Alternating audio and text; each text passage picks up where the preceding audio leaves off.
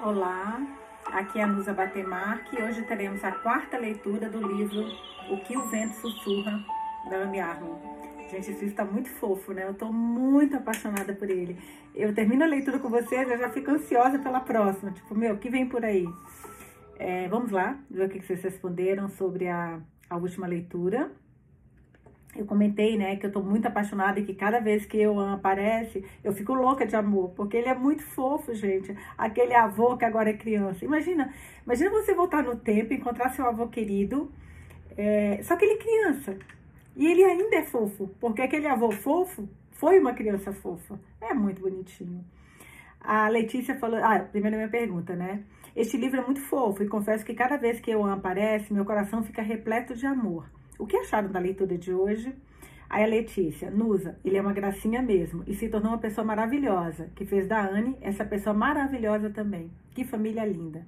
Família linda média, né? Porque aquela Brigitte, vou te falar um negócio, se alguém puder tirá-la ali do, do, do, do circuito da família, não vai fazer falta não. Eita, olha, tudo quanto é piada de sogra, juro que serve para aquela Brigitte. Só por Deus. A Elizabeth, confesso que estava bem confusa com as idas e vindas mas deu para encaixar as coisas um pouco, gostando bastante. Também queria um Thomas para mim, mas não em 1920. Eu queria agora, e o um sorrisinho. Aliás, falando em idas e vindas, deixa eu contar uma coisa para vocês. A nossa primeira leitura que começou em vídeo foi o Homem que Escutava as Abelhas, quando o podcast, quando o Spotify liberou os vídeos para as leituras. E liberou a partir da segunda. Então eu vou reler a primeira em vídeo e vou deixar lá. Outra coisa. Nossa, desculpa, gente, o meu alarme aqui. É, outra coisa, eu li para vocês a Pintora de Rena, que foi épico, tá lá na nossa leitura. Esse foi, foi uma antes do homem que duas antes do homem que escutava as abelhas, porque a gente leu primeiro Pintora da de Rena, depois a sua continuação, Guardião dos Segredos de Jaipur, e aí depois eu li O Homem que Escutava as Abelhas. Estamos todas extremamente ansiosas, porque assim, o primeiro livro, que foi a Pintora de Rena, foi espetacular. Mas a continuação conseguiu ser melhor ainda foi Guardião de Segredos de Jaipur, do que o, a Pintora de Rena. E já saiu A Perfumista em pré-venda, que é o terceiro e último livro dessa trilogia, que lança dia 2 de outubro. E obviamente, né, gente, imagina se eu já não coloquei no carrinho e não comprei na hora, fiquei louca. Isso aí não foi nem para a lista dos desejados, eu já comprei, porque eu tô louca para ler com vocês o terceiro livro. Então, só para contar isso para vocês. E agora mais uma resposta, né? Adri Martini. A cada capítulo, uma novidade. E sim, como lembrar de tudo isso? Porque eu voltei, né? Ah, mas eu contei para vocês que ela falou que era ida e vinda. Olha, até me perdi. E no Homem que Escutava as Abelhas, que é um livro espetacular. Juro, que livro foi esse? Que, que livro diferenciado. Ele, ele é diferente, esse livro. Ele é muito lindo, muito lindo. Da editora Vestígio, eu já falei que eu sou apaixonada. Mas no Homem que Escutava as Abelhas, a Beth falou que confundia as idas e vindas cada capítulo mudava e eu demorei para entender porque assim ele vou até mostrar para vocês no vídeo vai ficar mais fácil para vocês entenderem. Peraí, só para vocês ó. Então ele acaba um capítulo né? Assim aí vem uma palavra que leva para outro capítulo, que normalmente é o passado. Só que na nossa leitura a gente demorou para entender isso, esse, esse, gancho que o, o, que o autor que é que o autor faz, faz de um vídeo para o outro, de um capítulo para o outro. Então, eu demorei um pouquinho a entender as idas e vindas. Mas depois que você pega, e a gente foi entendendo juntos, que a gente ia discutindo. Pera, mas o que, que é isso? Eu tô perdido. O que, que vai para lá, volta para cá? Mas depois acabou, meu, indo bem rápido e é um livro, leiam. Leiam, ele é espetacular. O Homem que Escutava as Abelhas. Voltando então para Adri Martini, que eu me perdi quando eu estava lendo as mensagens, eu fui falar sobre essa coisa de idas e vindas que que a, que a Beth falou do que o vento sussurra, mas agora acho que a gente está pegando até um pouco mais rápido do que o homem que escutava as abelhas. O homem que escutava as abelhas, ele vai te trazendo, o autor vai te trazendo mais devagar, assim, para a história. Até que quando você percebe, você está totalmente inserido, sabe? Nos acontecimentos. Bom, Adri Martini, sobre o nosso vento que o vento sussurra. A cada capítulo uma novidade. E sim, e como lembrar de tudo isso? Dê risada com a tua fala no final. Tudo que você quer e deseja. KKKK. É bem assim. Os livros, as histórias nos permitem viajar. Porque eu brinquei que o Thomas, na última leitura, falou para a Anne: não precisa do seu dinheiro. eu vou pagar, vá na loja e pegue o que você pedir, precisa. Eu falei, ai, que eu precisava de um homem desse. Só ligar aqui que tá um calor só por Deus. Bom, vamos lá então para nossa quarta leitura. Gente, eu fiz um cronograma, como vocês podem ver, e são teremos 12 leituras desse livro, tá bom? Então vamos lá. Agora a gente vai pro diário do Thomas, 30 de novembro de 1919, página 109. Há vários meses, em uma rápida viagem a Dublin, passei uma noite angustiante na Great Brunswick Street, trancado na sede do detetive, examinando documentos que apresentavam a operação secreta de inteligência do castelo e que nomeavam seus informantes, conhecidos como G-Men, G-Men, na Irlanda. Um dos homens internos de Mike, um detetive que trabalhou no castelo, mas fornecia informações a Sinn Féin, colocou Mike dentro da seção de registros. E Mike me trouxe com ele, entre aspas, apenas por diversão. Ele não precisava de mim para encorajá-lo, mas parecia querer companhia. Em questão de horas, fomos capazes de obter uma imagem muito clara de como as informações passavam na divisão G e por, G e por quem. Mike encontrou o documento compilado sobre ele e deu uma boa risada da foto granulada e dos elogios, desanimados, feitos à sua perspicácia. Lembra que a Anne falou no início, quando ela viu uma foto do Mike, do Mike. Mike. Qual é o nome sobrenome dele mesmo? Mike Collins, eu acho. E ela virou e falou assim: gente, mas uma foto do Mike? Tipo, ninguém sabia quem ele, quem ele era porque nunca conseguiram pegar uma foto dele. E aqui tá falando que só tinha uma foto granulada. E agora ele está vendo essa foto granulada que a Anne comentou com a gente lá no início da leitura. Gente, não desanima se às vezes você acha que tá um pouco difícil ver quem é quem, porque isso é normal. A gente está ainda muito no início do livro. Tem muita coisa para acontecer e agora é que eu acho que a coisa tá, tá pegando fogo, sabe? Mas vamos lá. Voltando para a leitura. Mike encontrou o documento compilado sobre ele e deu uma boa risada da foto granulada e dos elogios desanimados feitos à sua perspicácia. Não tem nenhum documento seu, Tommy, disse ele. Você está limpinho, rapaz. Mas não se nos pegarem aqui.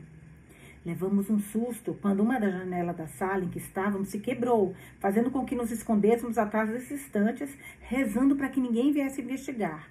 Podíamos ouvir os vândalos bêbados do lado de fora e um policial os enxotando. Depois, quando tudo parecia estar seguro, Mike começou a sussurrar. Não sobre o que tínhamos descoberto ou sobre o conteúdo dos documentos, mas sobre a vida, o amor e as mulheres. Eu sabia que ele estava tentando me distrair e deixei, para retribuir o favor. Por que você não se firmou com ninguém, doutor? Por que não se casou com uma linda garota do condado de, do condado de Leitrim e fez alguns bebês de olhos azuis? Perguntou ele. E por que você não fez isso, Mike? Temos praticamente a mesma idade. As garotas o amam, você as ama, respondi. E você não? zombou ele. Sim, eu as amo também. Ele riu, um grande som feliz, e eu hesitei diante de sua desconsideração, barulh... desconsideração barulhenta pela nossa situação. Quieto, seu idiota! Silenciei-o. Você é um bom amigo, Tommy. Seu acentuado sotaque de Cork ficava ainda mais pronunciado quando ele sussurrava. Arranjamos tempo para o que é importante. Deve ter alguém em quem você não consegue parar de pensar. Então pensei em N. Olha só.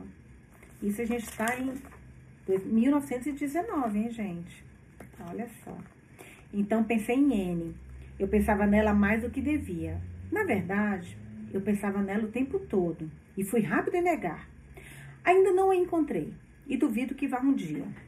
Ah, disse o homem que evitava os avanços de uma das mulheres mais bonitas de Londres, provocou Mike. Ela era casada, Mike. Estava mais interessada em você, retruquei, sabendo que ele falava de Moya Llewellyn Davis, que era de fato muito bonita e muito casada. Eu a conheci quando acompanhei Mike a Londres ocasião em que ele tentava escrever uma proposta para o presidente americano. Ele esperava que o presidente Wilson prometesse seu apoio e jogasse uma luz sobre a questão irlandesa. Nascida na Irlanda, Moya se interessou pelo conflito anglo-irlandês e pela empolgação e intriga que o cercavam. Ela ofereceu sua propriedade próxima a Dublin, em Furry Park, para Mike usar como uma casa segura, e ele aceitou. Não no começo, rapaz. Ela dizia que eu era pálido, barulhento e fumava demais. Ela gostava da sua aparência, era óbvio. Só começou a se interessar por mim quando percebeu que eu era Michael Collins e você era apenas um médico do interior.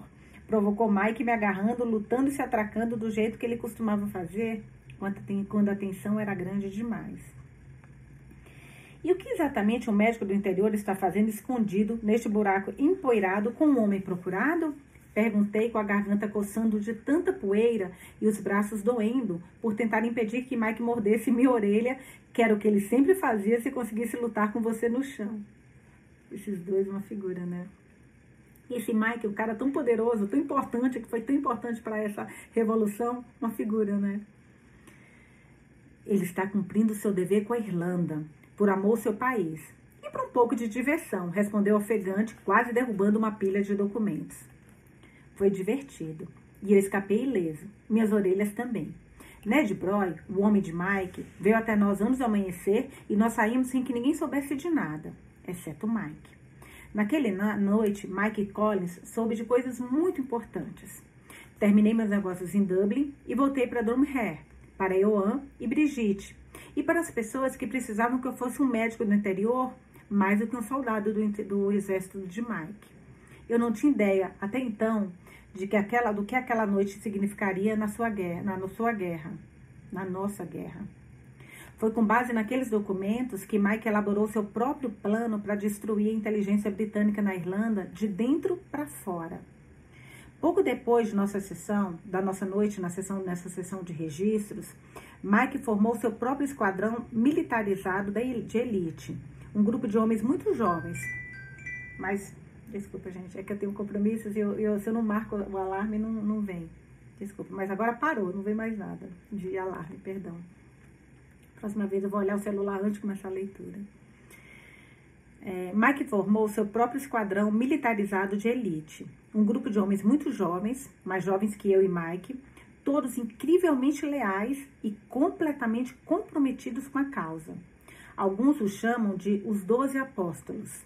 Alguns o chamam de assassinos.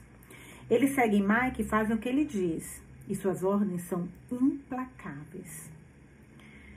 Há coisas que acho que Mike não quer discutir comigo e coisas que eu não quero saber. Mas eu estava lá naquela noite, na Great Dashing Street, e vi os nomes naqueles documentos. Quando os assassinatos dos G-Men começaram a acontecer em Dublin, eu sabia por quê. Há rumores de que os alvos eram avisados antes de serem eliminados. Eles eram orientados a se afastar, a renunciar, a parar de trabalhar contra o IRA. Cara, o exército republicano irlandês. Esse é um dos exércitos mais violentos que existem, né? Eu conheço muito pouco sobre ele, para falar a verdade com vocês. Mas pelo pouco que eu conheço, eu sei que eles são extremamente violentos. Extremamente violentos. Mas vamos lá. Há rumores de que os alvos eram avisados antes de serem eliminados. Eles eram orientados a se afastar, a renunciar, a parar de trabalhar contra o IRA, o Exército Republicano Irlandês, que é como a resistência irlandesa está sendo chamada agora. Não são mais os voluntários, a Irmandade Republicana Irlandesa, ou sim, enfim, somos o Exército Republicano Irlandês, o IRA, né? Mike encolhe os ombros e diz que já era hora de sermos vistos como um só. Eu só vou marcar isso daqui, gente, porque eu quero pesquisar um pouquinho até para falar sobre você, com você sobre isso, tá? Sobre o que que foi se realmente esse Michael, esse Michael Collins, sobre esse exército republicano irlandês. Eu tô bem curiosa, eu adoro história. Vamos lá. É, não são mais os voluntários, a Irmandade Republicana Irlandesa, o Sinn Féin, Somos o exército republicano irlandês. Mike encolhe os ombros e diz que já era é hora, era hora de sermos vistos como um só.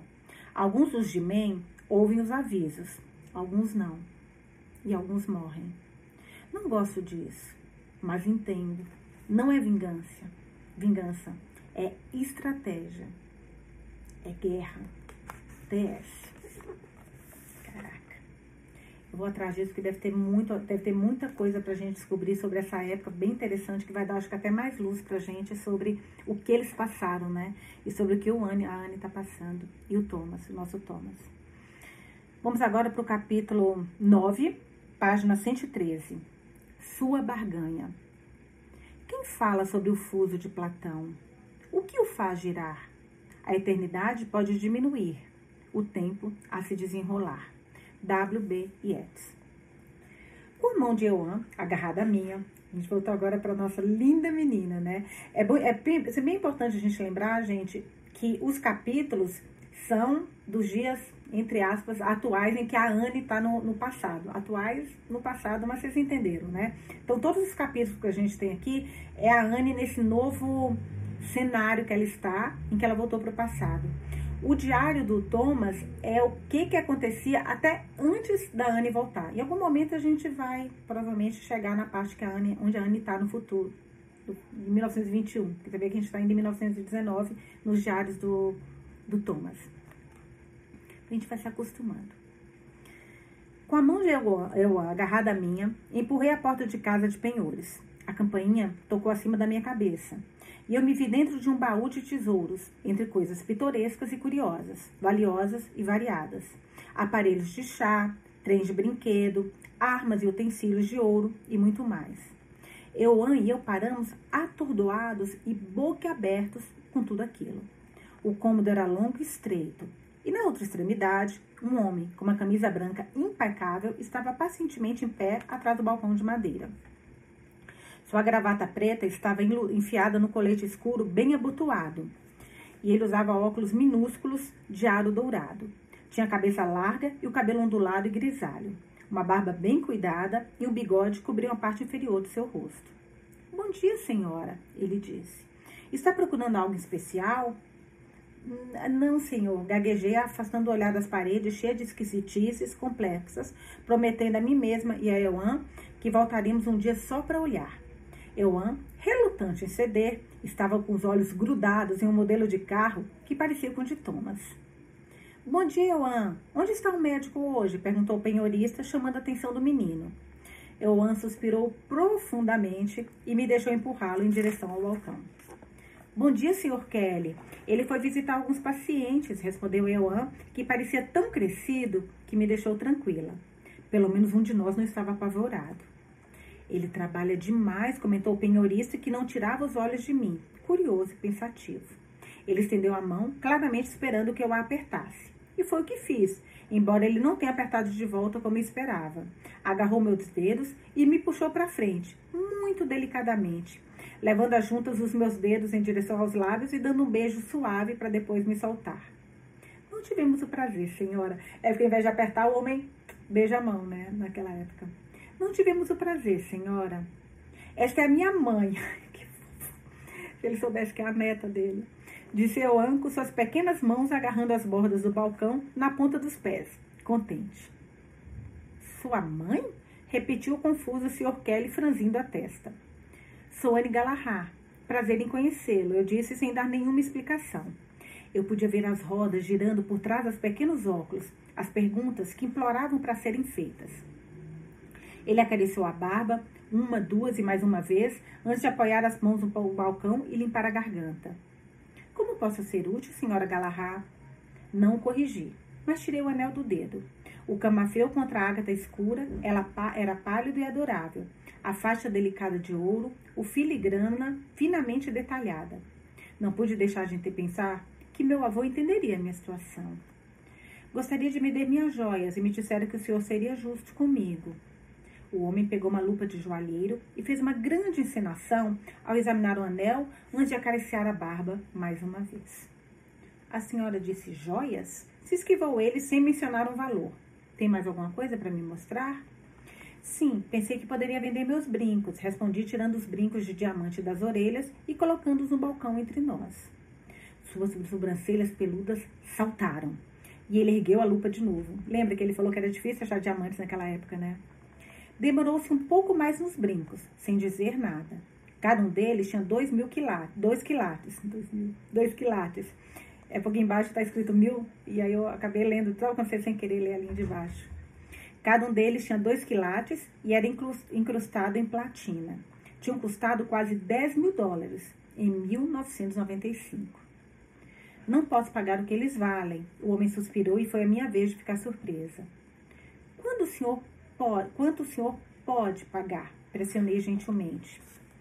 Posso pagar 150 libras, mas conseguirei vendê-los em Londres por muito mais. A senhora terá seis meses para devolver o empréstimo antes de eu vendê-los, explicou ele. Seria sensato ficar com eles, senhora. 150 libras é mais do que suficiente, Sr. Kelly, eu disse, ignorando seu conselho. Os brincos não significavam nada para mim e eu precisava de dinheiro. Esse pensamento fez a histeria borbulhar em minha garganta. Eu precisava de dinheiro. Tinha milhões de dólares em um tempo e um lugar que ainda não existiam. Respirei fundo, me mantendo firme e me concentrei na tarefa que estava diante de mim. E o anel? Perguntei com firmeza. O penhorista tocou o camafeu de novo. Ao vê-lo hesitar por um longo tempo, Eoan tirou do bolso seu próprio tesouro e o colocou em cima do balcão. Ele mal conseguia enxergar por cima do móvel, mas prendeu o penhorista com um olhar esperançoso. Quando vai me dar pelo meu botão, Sr. Kelly? Ai, gente. Eu quero Eoan para mim. Quando vai me dar pelo meu botão, Sr. Kelly? O Sr. Kelly sorriu, pegou o botão, observando através da lupa como se fosse muito valioso. Demorei para relacionar uma coisa à outra. Já tinha começado a reclamar quando o penhorista franziu a testa. S, MQD, MCD, ele leu, MacD, ele leu. O que é isso, Euan? É muito valioso, respondeu o menino. Euan, ser suavemente. Me desculpe, Sr. Cole, nós vamos, não vamos vender o botão. Não tinha percebido que Euan estava com ele. Ouvi dizer que Shamek de, arma, de Armada riscou seu nome em alguns botões e moedas. E esse é um deles? Perguntou seu Kelly, ainda estudando, ainda estudando a pequena bugiganga de latão. Não tem nada sobre isso, Sr. Kelly, mas o botão é uma lembrança. Pode nos dar licença por um momento? O Sr. Kelly inclinou a cabeça e se virou de costas, ocupando-se com as malas atrás dele. Nós nos afastamos do balcão e eu me ajoelhei na frente de Euan. Euan, você sabe o que é esse botão? Sim, era do doutor. Um amigo deu para ele e ele deu para mim. Gosto de levá-lo no bolso para dar sorte. Por que você queria vender algo tão precioso? Porque não, morri. Porque você precisa de dinheiro, explicou Anne com os olhos arregalados e suplicantes. Gente. Sim, mas o botão é mais importante que o dinheiro. Nana disse que você não tem um centavo. Disse que você é uma mendiga, que não tem casa nem vergonha, contou Euan. Eu não quero que você seja uma mendiga. Seus olhos brilharam e seus lábios tremeram. Essa Brigitte, eu tô com ódio dessa mulher. Ódio não, ódio é muito forte. Mas que mulherzinha. Como é que fala isso pro filho, gente?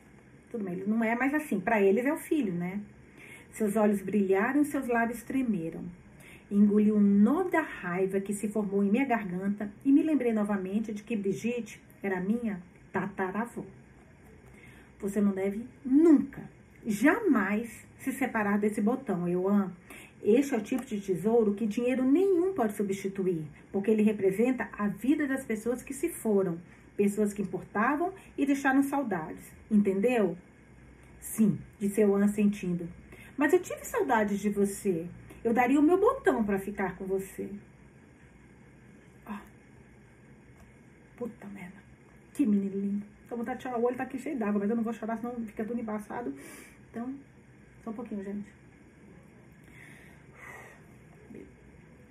Sim, disse eu sentindo. Mas eu tive saudade de você. Eu daria o meu botão para ficar com você. Meus olhos ficaram úmidos, meu também.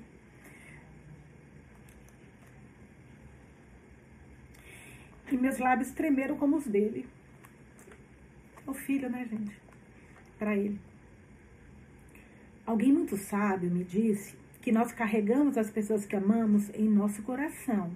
Nós nunca as perdemos, desde que nos lembremos como é ser amado por elas. Puxei em minha direção, abraçando seu pequeno corpo com tanta força que ele se contorceu e riu.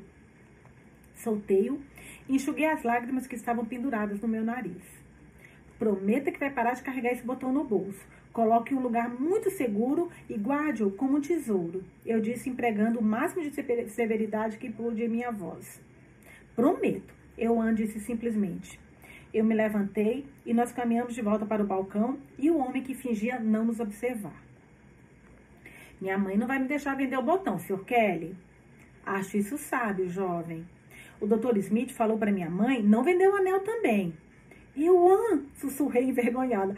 Ô, gente, é um, é um X9 esse seu Euan, né? Pra quem não sabe, X9 é aquele pessoa que, eu acho que não, é no, no, nos presídios, né? X9 é aquele cara que entrega tudo. O nosso Euan é um X9, um mini X9, mas é um X9. É um Xzinho 9. o Dr. Smith falou para minha mãe não vender o anel também. Euan, sussurrei envergonhada. É mesmo? perguntou o Sr. Kelly. Sim, senhor, confirmou Euan sentindo. O Sr. Kelly levantou seu olhar na minha direção. Bem, acredito que ele esteja certo. Senhor, senhora Galorra, pago 160 libras pelos diamantes. E você fica com seu anel. Lembro-me de um jovem que entrou aqui anos atrás e comprou essa peça, disse esfregando o polegar sobre o camafeu, reflexivo. Era mais do que ele podia pagar, mas estava determinado a comprá-la. Ele me disse que era para a garota com quem se queria, queria se casar e fez um acordo o relógio de bolso dele pelo anel. Colocou o anel em minha mão e fechou meus dedos sobre ele. O relógio não valia muito, mas ele era um grande negociador. Caraca, gente. Ah! Encarei o, senhor, encarei o Sr. Kelly surpreso e com remorso. Não era de admirar que Thomas tivesse sido tão inflexível. Eu tentara vender a aliança de casamento da Anne. Putz, gente, não quem tentou. Olha só como as coisas vão se fechando, né? Eu tentara vender a aliança de casamento da Anne. Obrigada, Sr. Kelly. Eu nunca tinha ouvido essa história, sussurrei. Bem, agora ouviu, respondeu ele gentilmente. Uma lembrança deslizou por suas feições e seus lábios franziram em reflexão. Sabe, ainda devo ter aquele relógio de bolso. Parou de funcionar logo depois que fizemos negócio. Coloquei-o de lado achando que só precisaria de alguns ajustes. Ele abriu gavetas, destrancou objetos curiosos. Um momento depois gritou triunfante, puxando de uma gaveta forrada de veludo uma longa corrente presa a um relógio de ouro simples. Meu coração parou e eu pressionei a mão trêmula contra a boca para abafar minha surpresa. Era o relógio que o Euan usara durante a maior parte da sua vida. Esse relógio sempre o fizera parecer antiquado, a corrente caída e o medalhão dourado, mas ele nunca o trocara por um modelo mais novo. Vê isso, rapazinho? O Sr. Kelly mostrou a Euan como soltar a trava da tampa, revelando o mostrador abaixo. Euan sentiu, feliz, e o penhorista olhou para o relógio, franzindo as sobrancelhas. Bem, olhem só para isso, disse o Sr. Kelly maravilhado. Está funcionando. Ele checou seu próprio relógio que estava pendurado no bolsinho do colete. Com uma pequena ferramenta, ajustou a hora no relógio de Declan Galahad e observou satisfeito os pequenos ponteiros se moverem. Acho que você deveria ficar com ele, rapazinho, disse o Sr. Kelly, empurrando o relógio do balcão até ficar ao alcance de Joan. Afinal de contas, pertencia ao seu pai. Caraca. Que capítulo fofo coisa, gente, como as coisas vão se fechando, o futuro com o passado. A gente está no início, hein? tem muita coisa para fechar ainda. O pequeno Euan e eu saímos da casa de penhores com muito mais do que quando havíamos chegado. Além das 160 libras e do relógio do Declan, que Euan segurava com força, embora eu tivesse prendido no colete, um par de brincos de ágata com minúsculos camafeus pendurados estava preso nos meus lóbulos. Percebi tarde demais que a maioria das mulheres de 1900, a maioria das mulheres provavelmente não tinha furos no, nas orelhas em 1921. Nossa, eu não tinha pensado nisso. Um par de brincos de ar com um minúsculo camafeus pendurados estava preso nos meus lóbulos. Percebi tarde demais que a maioria das mulheres provavelmente não tinha furos nas orelhas em 1921. O Sr. Kelly insistiu que os brincos combinavam tanto com o anel que eu devia ficar com eles fora tão gentil e generoso que suspeitei que tinha dado a ele um ótimo negócio mesmo. Mas eu ainda usava o anel de N e nunca poderia recompensá-lo por isso. O penhorista me salvou de cometer um erro terrível e me contou uma história ainda mais preciosa que o próprio anel. Peguei-me intrigada com os desdobramentos vertiginosos a respeito do relógio de Declan. Se eu não tivesse ido à casa de penhores com Euan, o Sr. Kelly teria dado o relógio a ele algum dia. Eu ante um relógio durante todos os anos que eu conheci. Eu estava mudando a história ou sempre fizera parte dela? E como Euan conseguiu o anel de N? Se ela tinha morrido e nunca foi encontrada, ela não estaria usando. Nossa, gente, interessante isso. Muito interessante como as coisas acontecem, né? As perguntas dela. Olha, vou até, vou até, desculpe, mas é porque é muito, é muito importante isso. Peguei-me intrigada com os desdobramentos vertiginosos a respeito do relógio de Declan. Se eu não tivesse ido à casa de penhores com Euan, o Sr. Kelly teria dado o relógio a ele algum dia? Euan tinha um relógio durante todos os anos que o conheci. Eu estava mudando a história ou sempre fizera parte dela? Que vem antes, né? O ovo, a galinha. E como eu, uma coisa tão linda, eu faço um exemplo tão feio. Ah, Maria, mas vocês entenderam o sentido. E como essa pergunta dela é punk, gente. Essa pergunta é foda. E como Euan conseguiu o anel de M? Se ela tinha morrido e nunca foi encontrada, ela não estaria usando? Nossa, essa é uma pergunta muito importante. De repente percebi que eu não tinha a menor ideia de para onde estava indo. Eu estava segurando a bolsinha de dinheiro com a mão direita e com a esquerda segurava a mão de Euan, deixando que ele me guiasse, com a mente 100 quilômetros ou anos na frente. Euan, você sabe onde fica a loja de departamento? Perguntei timidamente. Ele riu e soltou minha mão. Logo ali, bobinha. Estávamos do outro lado da rua de uma fileira de vitrines enormes, ao menos seis. Todas com todo vermelho escuro que ostentava o nome da loja. Henry Lyons Co. Limitada. O armazém de Sligo, em letras claras. Nas vitrines, chapéus e sapatos eram exibidos em pedestais, e vestidos e ternos vestiam manequins de rosto pálido. O alívio tomou conta de mim por alguns segundos antes que o medo dominasse de novo. Vou simplesmente pedir ajuda, disse em voz alta para me encorajar e eu assentiu.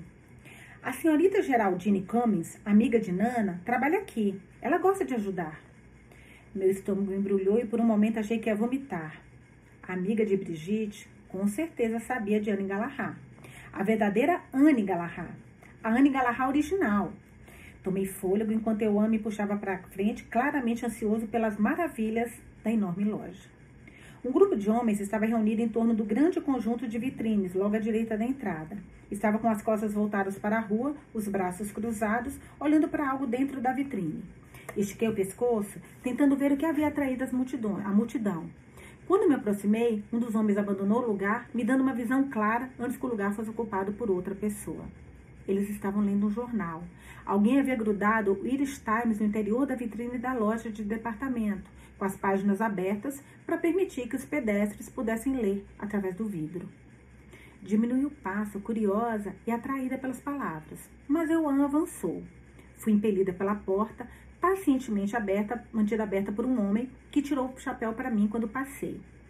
Todos os pensamentos sobre jornais e notícias foram substituídas por admiração e pavor enquanto olhava as prateleiras altas e os corredores largos, as vitrines e a decoração, tentando descobrir por onde exatamente começar. Não havia nenhuma música de fundos nem luzes fluorescentes. Haviam lustres suspensos no alto, espalhando uma luz quente no piso de madeira polido, e eu rodei em volta de mim mesma para me orientar. Estava no departamento masculino e precisava explorar roupas, meias, um par de botas novas, um par de sapatos, um chapéu, casa, um casaco e uma dúzia, dúzias, duas dúzias de outras coisas. Murmurei tentando fazer uma lista que me impedisse de chorar em um canto. Eu não tinha ideia do quanto dinheiro, meu dinheiro podia comprar. Espiei a etiqueta do sobretudo pendurada à minha direita. 16 libras. Comecei a fazer cálculos mentais e desisti imediatamente. Eu ia apenas comprar o máximo que podia com 100 libras. Esse seria o meu limite. As outras 60 libras seriam minha reserva de emergência até eu ganhar mais dinheiro ou até eu acordar.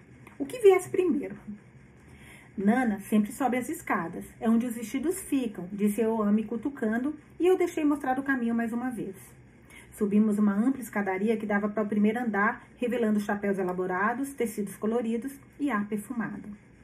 Olá, senhora Geraldine Camis. Tomara que essa mulher não seja tão chata quanto a, a, Nana, né, gente? Pelo amor de Deus. São as melhores amigas, mas tomara que ela seja diferente. Seja aquela amiga legal, sabe? Olá, senhorita, senhora Geraldine Camis.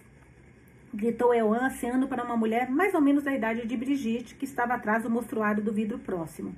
Esta é minha mãe, ela precisa de ajuda.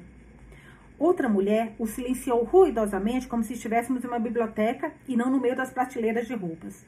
Geraldine Camis saiu de trás do monstruário de vidro e veio na sua direção com uma postura majestosa e um corpo rechonchudo. Olá, senhor Eoan Galahad. Ela cumprimentou com calma.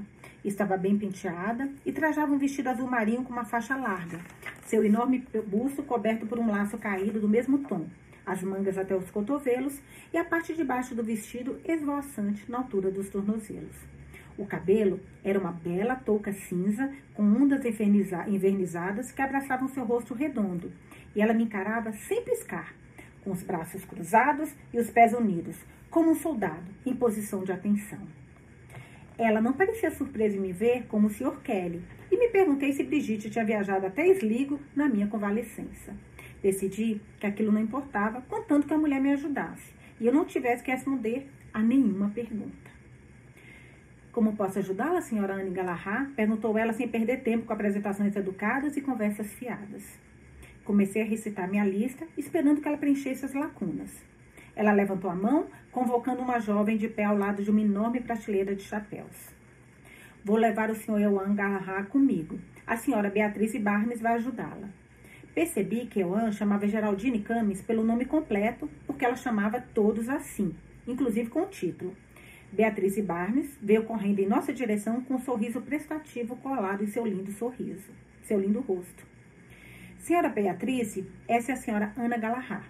Você vai ajudá-la. Confio na sua prudência. Beatriz assentiu enfaticamente e Geraldine se virou, estendendo a mão para Euan. Aonde vai levá-lo? Perguntei, certa de que bons pais não entregavam seus filhos a um completo estranho. Eu a conhecia, mas eu não. Ao departamento de brinquedos lá em cima, claro. E depois iremos à drogaria Vexons para um passeio. Ela olhou sorrindo para Euan. Olha, pelo menos sorriu, né? E duas covinhas profundas apareceram em suas bochechas cheias de pó.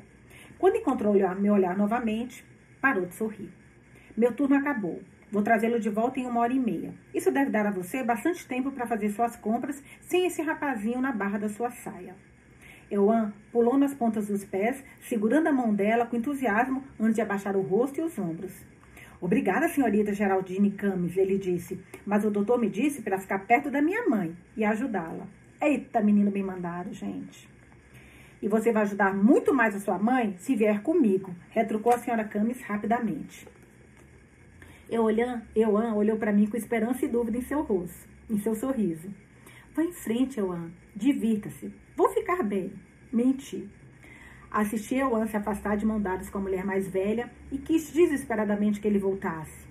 Ele já estava mostrando para ela seu relógio de bolso, tagarelando sobre nossa recente aventura na casa de penhores. Vamos começar, senhora Galahad? Disse Beatriz em voz alta e com os olhos brilhantes. Assenti, assenti insistindo que ela me chamasse de Anne, e comecei a gaguejar minha lista de necessidades mais uma vez, olhando os preços enquanto caminhávamos, apontando as coisas, apontando as coisas de que gostava e as cores que preferia. Os vestidos custavam em média sete libras, e a maneira como Beatriz tagarelava sobre vestidos de festa e vestidos de casa, roupas de inverno, de verão, sem falar nos chapéus, sapatos e bolsas, começou a me deixar tonta. Vai precisar de chemises, partilhas, calcinhas e meias também?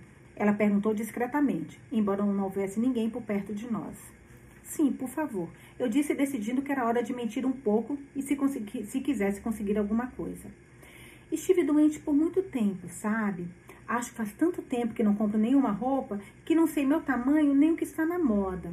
Oh, mandou bem. Nem sei ao certo do que uma senhora precisa. Continuei e não foi difícil fazer meus olhos lacrimejarem pateticamente. Espero que você consiga me dar alguns conselhos, tendo em mente que um guarda-roupa inteiro pode, novo pode sair caro.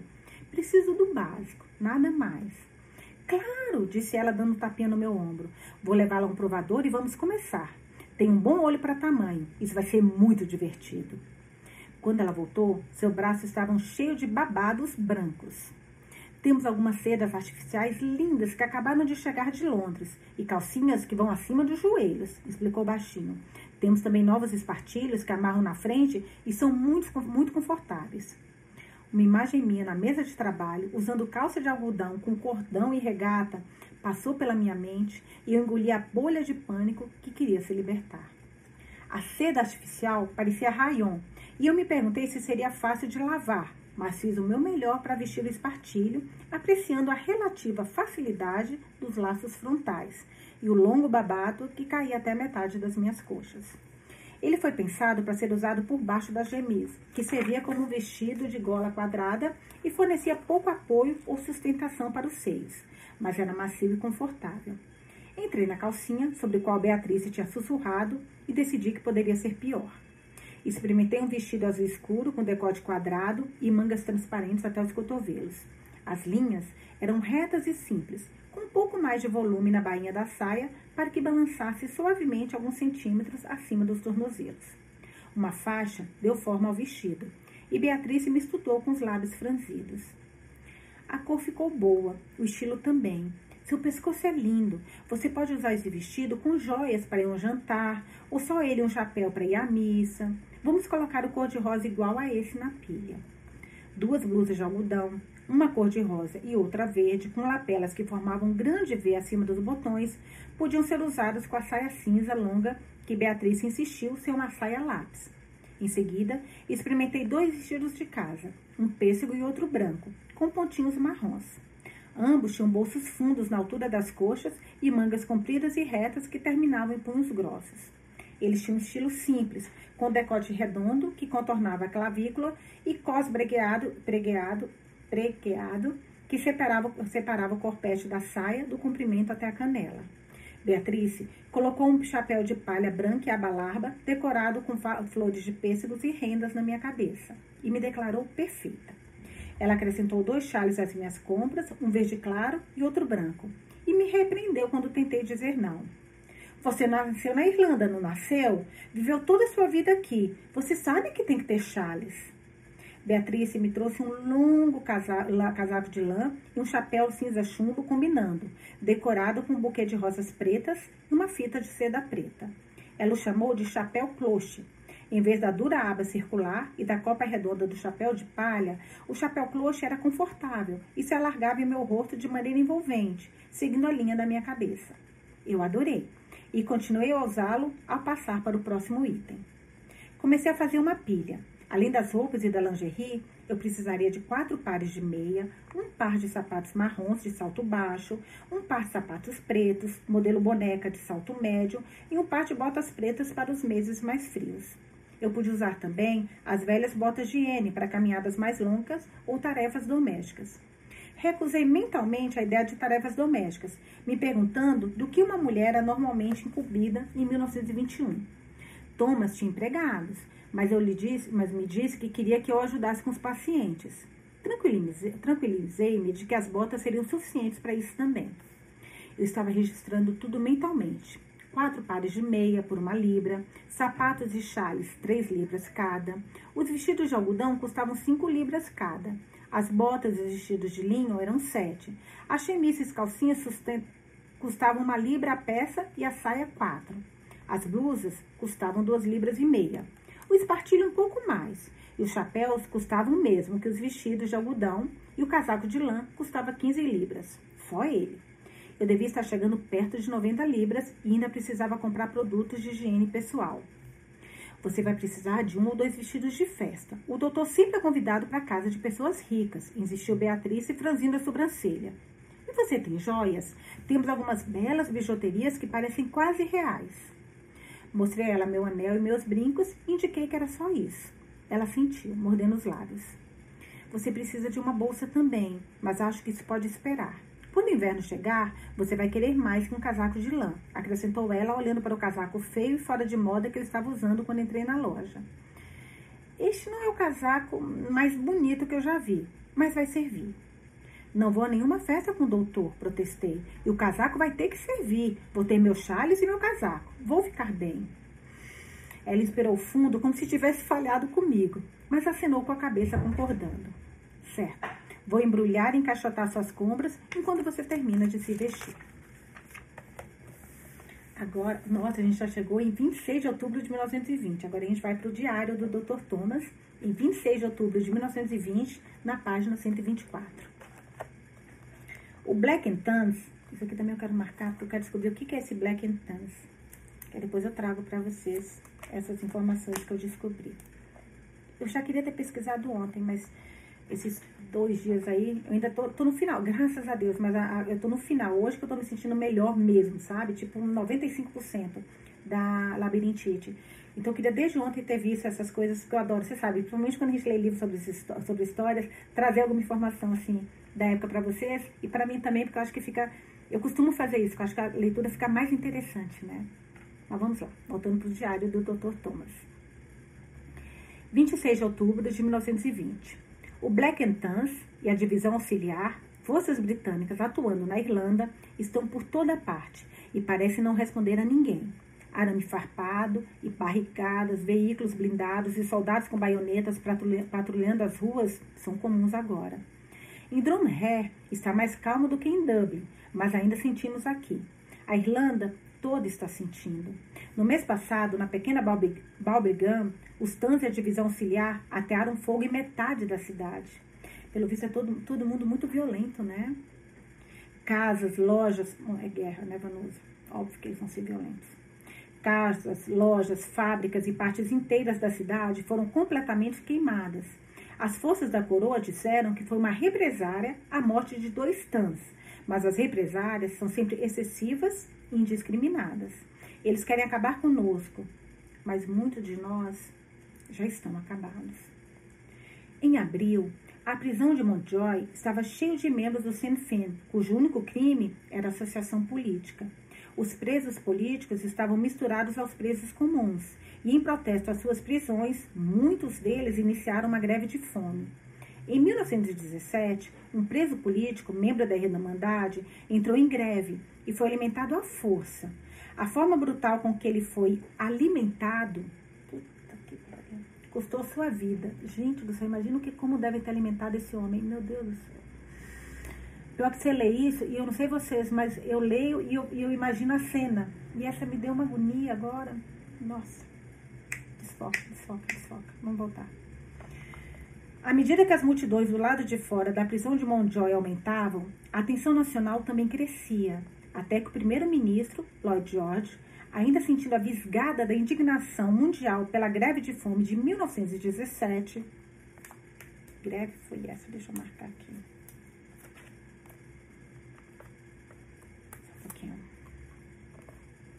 porque fica fácil achar depois. É, pela greve de fome de 1917, se rendeu às reivindicações. Deu a eles o status de prisioneiros de guerra e os transferiu para o hospital para se recuperarem. Pude atendê-los no Hospital Mater, em caráter oficial, como um representante no médico nomeado pela, pelo próprio Lord French. Eu me ofereci. Os homens estavam fracos e magros, mas foi uma batalha vencida, e todos sabiam disso. O DEIO, governo irlandês recém-formado, composto pelos líderes eleitos, foi proibido pela administração pública britânica, desculpa. Peraí. Não, desculpa, gente, eu pulei uma linha, perdão. O, é que eu estava marcando para estudar depois isso. O DEIO, governo irlandês recém-formado, composto pelos líderes eleitos que se recusaram a ocupar suas cadeiras em Westmeath, a gente viu isso no outro capítulo, lembra? Foi proibido pela administração pública. Mike e outros membros do conselho, aqueles que não estavam presos, continuavam a agir em segredo, estabelecendo um governo funcional e fazendo o melhor que podiam para criar um sistema sob o qual uma Irlanda independente pudesse funcionar. Mas os prefeitos, funcionários públicos e juízes locais que exerciam cargos mais públicos não podem se esconder tão facilmente quanto os oficiais do Dale. Um por um, eles foram presos e assassinados. Gente, vocês sabiam que tinha sido assim o negócio na Irlanda? Eu não tinha ideia. O prefeito de Cork, Thomas McCurdy, foi baleado em sua casa e seu substituto eleito, Terence McSweeney, foi preso durante uma invasão à prefeitura de Cork, não muito tempo depois de tomar posse. O prefeito McSweeney, assim como os dez homens que foram presos com ele, decidiu fazer greve de fome para denunciar a manutenção ilegal da prisão de funcionários públicos. Essa greve, assim como a de abril, atraiu a atenção nacional, mas não porque terminou bem, Terence McSweeney morreu ontem na Inglaterra, na prisão de Brixton, 74 dias depois de iniciar a greve de fome. Todos os dias temos mais uma história terrível, outro acontecimento imperdoável. O país inteiro está sob intensa pressão, mas há ainda um estranho sentimento de esperança misturado ao medo.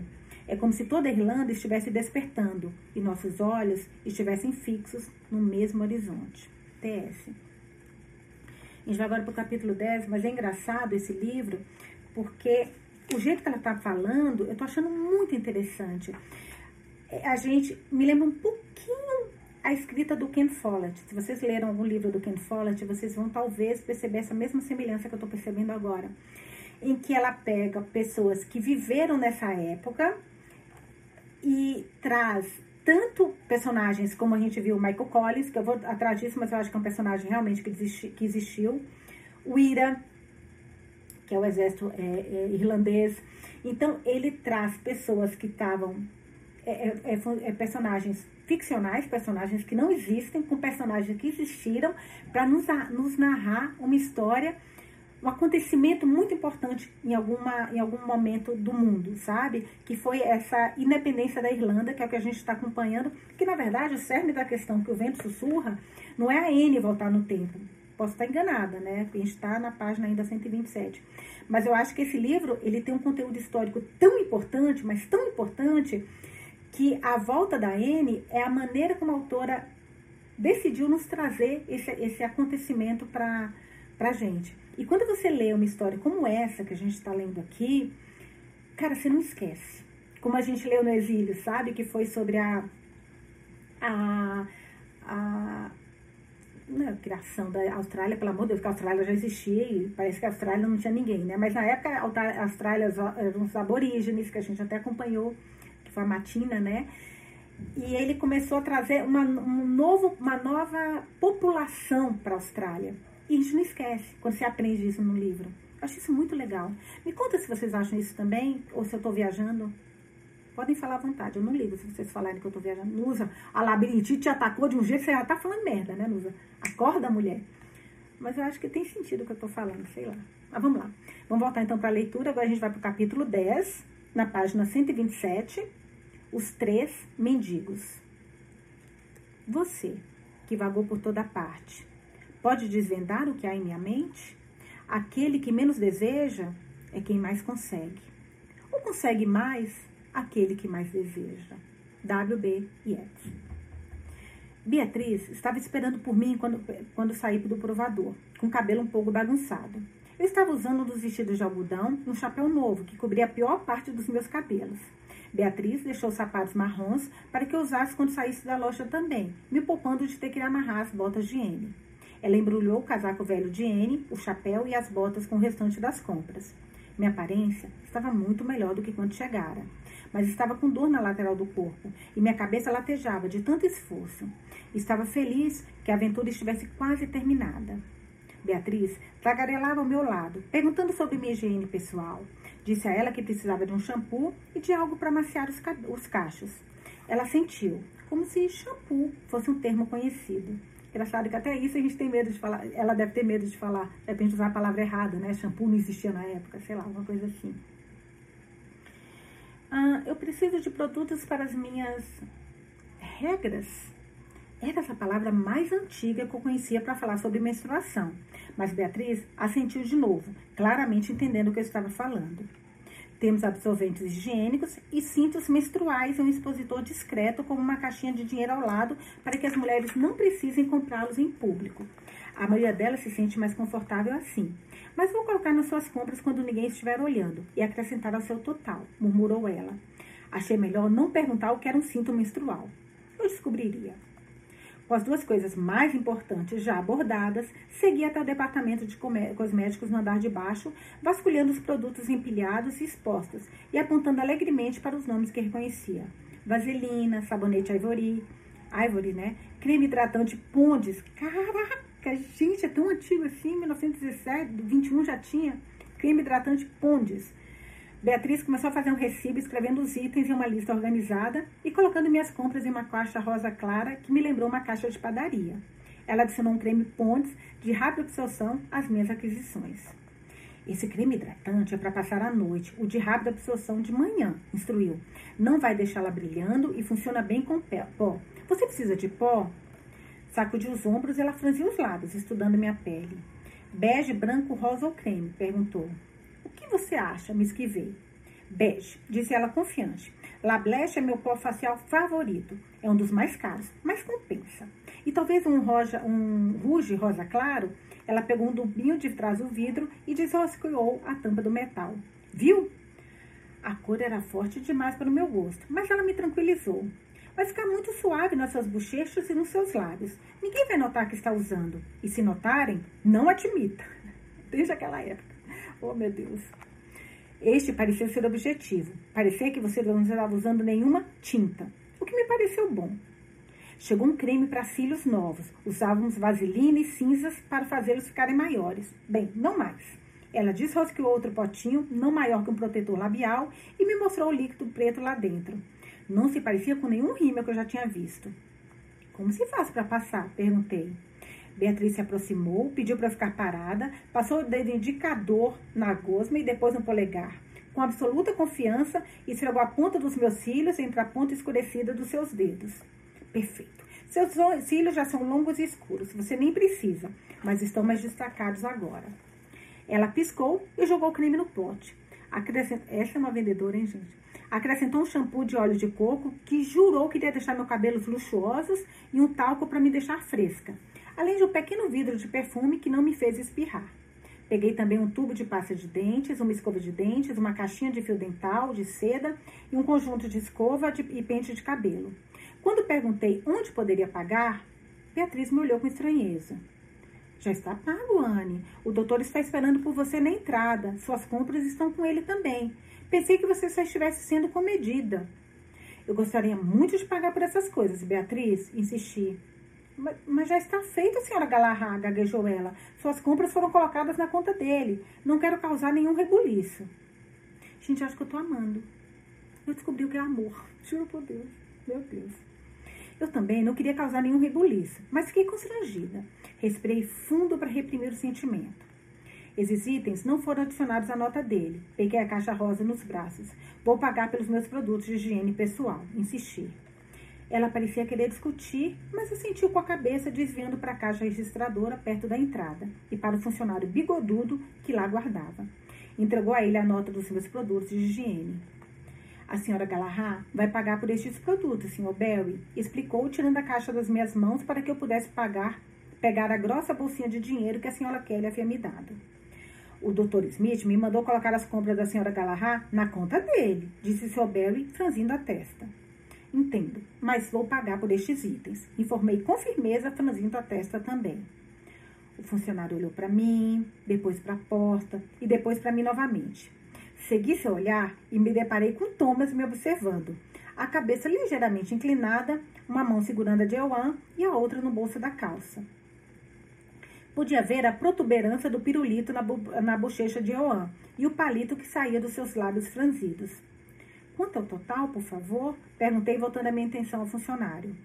O homem bufou em desaprovação, mas registrou os itens na caixa registradora. O barulhinho feliz sinalizando cada novo valor. São dez libras, senhora. Ele grunhiu e eu pensei o que pareciam ser duas notas de cinco libras do meu dinheiro. Precisaria estudar as notas quando tivesse mais privacidade.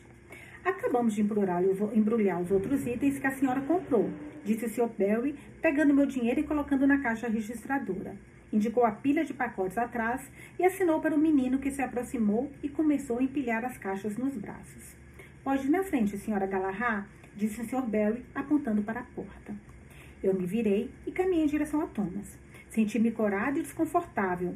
A mendiga que não tinha vergonha, entre aspas, liderando uma procissão real.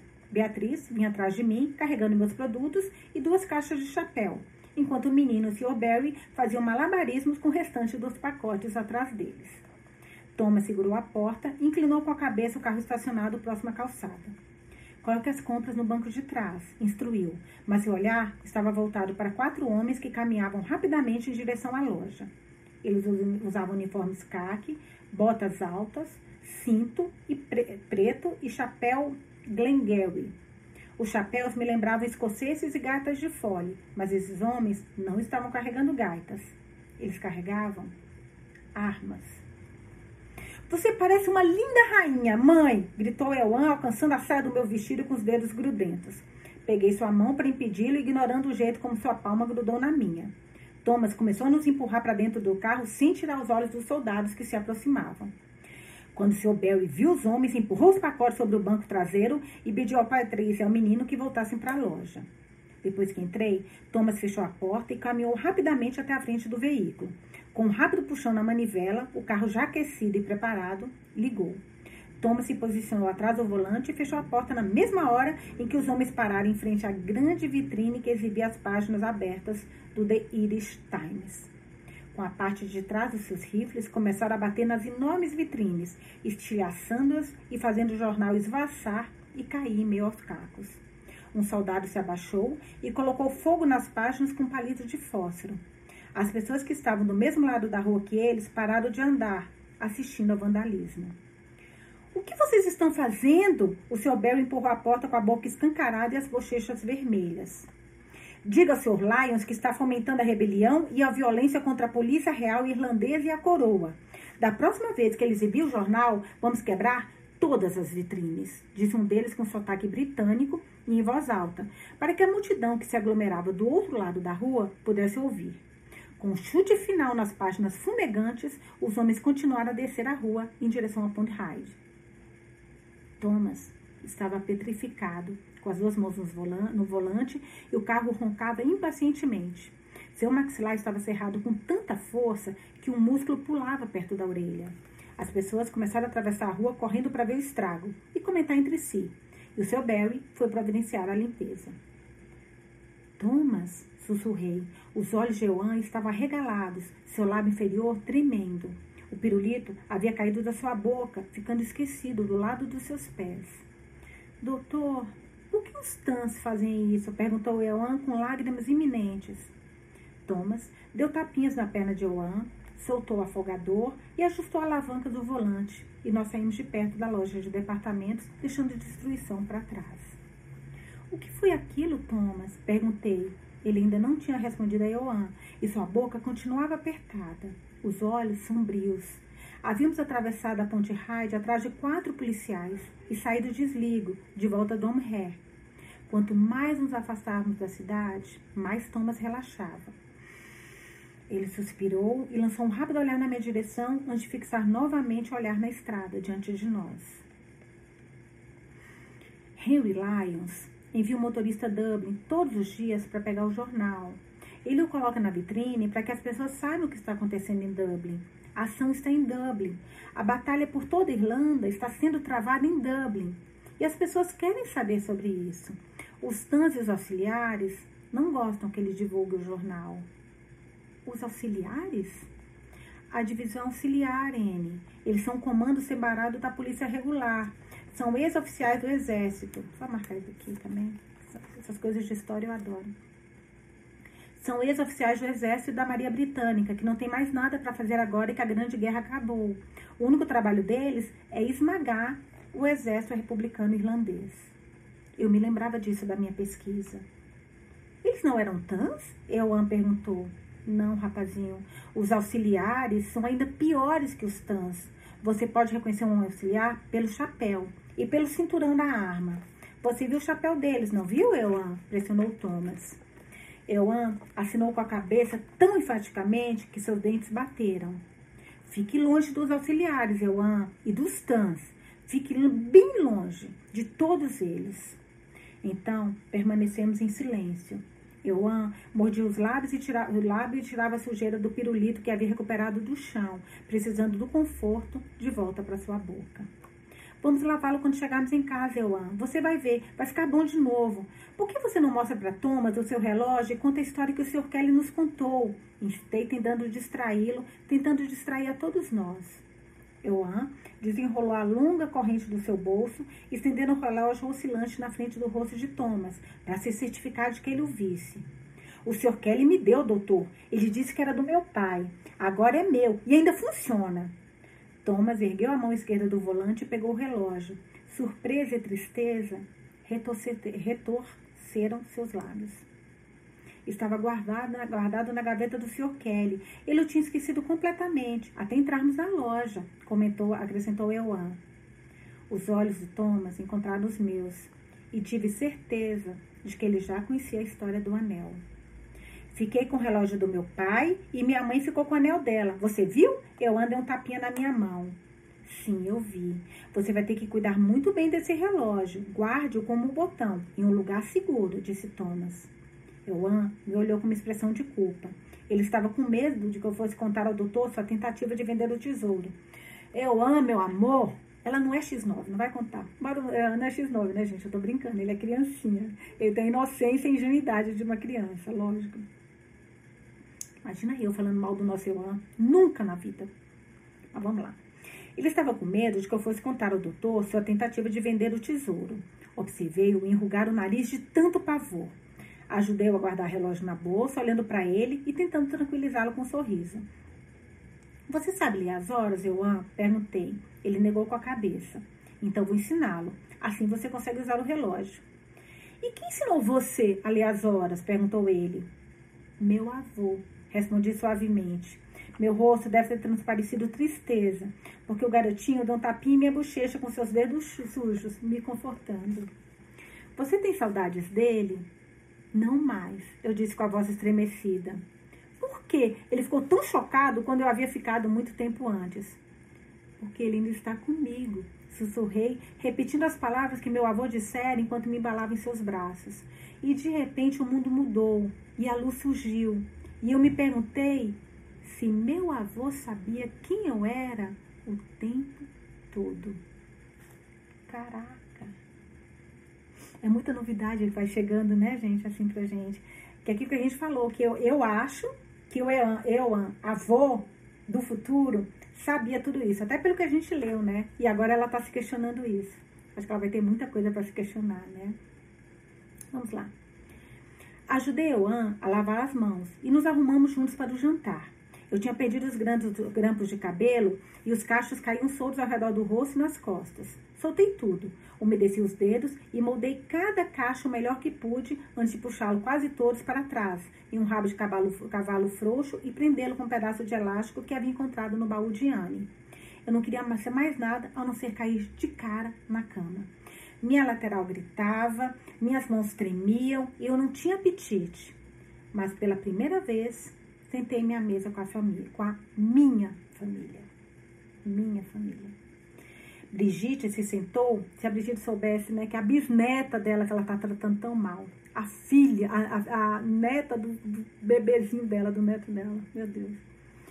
Brigitte se sentou em um silêncio sepulcral durante o jantar, com as costas rígidas. Ela mastigava minúsculas porções de comida, mal movimentando o maxilar. Seus olhos se arregalaram e se estreitaram em fendas quando nos viu chegar com os braços cheios de embrulhos, caixas de sapato e de chapéu que foram levados para o meu quarto. Não deu atenção ao relato empolgado de Euan sobre a vitrine estraçalhada, estilhaçada, nem sobre o pirulito que a senhorita Geraldine Camis, que a senhora Geraldine Camis comprou para ele, e os brinquedos maravilhosos que ele tinha visto nas prateleiras. Brigitte acomodou o menino ao seu lado na mesa, com Thomas na ponta e eu do lado oposto, na frente de Euan, deixando um lugar vazio entre mim e Thomas. Um era um posicionamento estranho, mas evitava que Brigitte me olhasse e me deixou o mais longe possível de Euan e Thomas. Eleanor, a irmã mais velha de Maeve, dos Tully, né, dos pairava perto da porta da cozinha, aguardando para o caso de precisarmos de alguma coisa. Sorri para ela e elogiei a comida. Eu não estava com muito apetite, mas a comida estava deliciosa. Não vamos precisar de mais nada, Eleonor. Pode ir para casa. Anne, vou? Meu, Anne levou um, um, um tiro.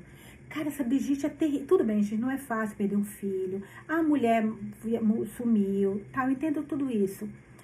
Mas, cara, ela é muito ruim, meu Deus. Mas, Vanusa, você tem que tentar. Para de julgar. Para de julgar. Eu tô fazendo evolução, gente. Eu tô evoluindo cada vez mais. Eu sou, quero ser tipo Pokémon. Virar uma evolução total. Então, para de julgar. Para. Mas olha o que ela falou. É difícil não julgar. Mas olha o que essa mulher falou.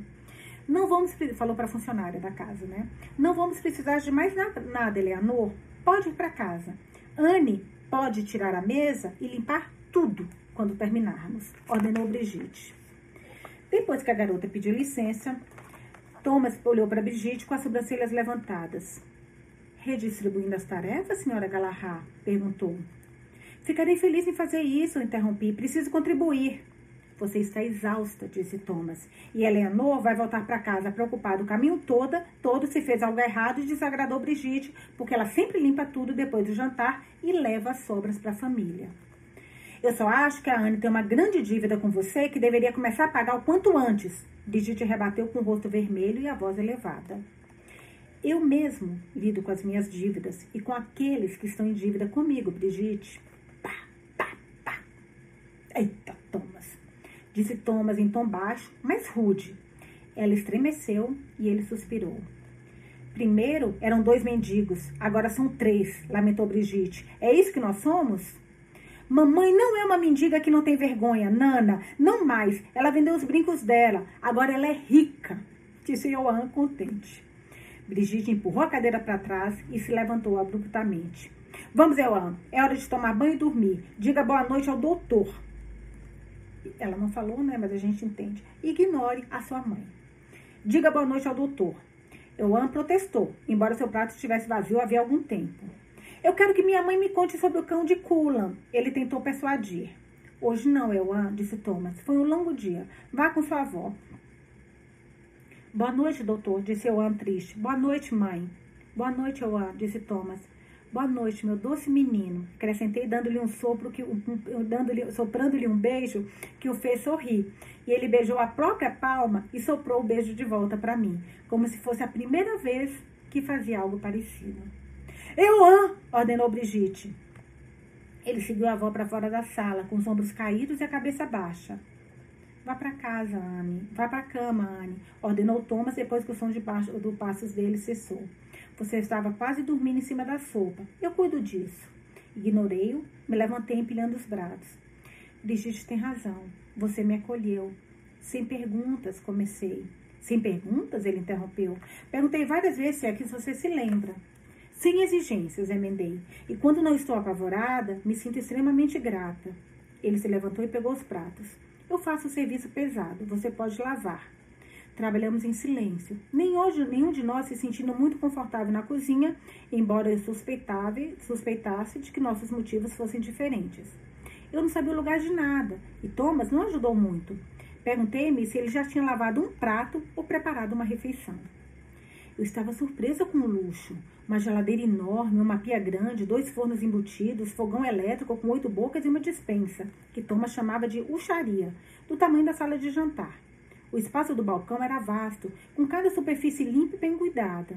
Eu já conhecia a casa e o conforto não era típico de uma residência comum em 1920, especialmente na Irlanda rural. Eu tinha lido no diário de Thomas sobre a riqueza que ele herdara e a responsabilidade que sentia com isso.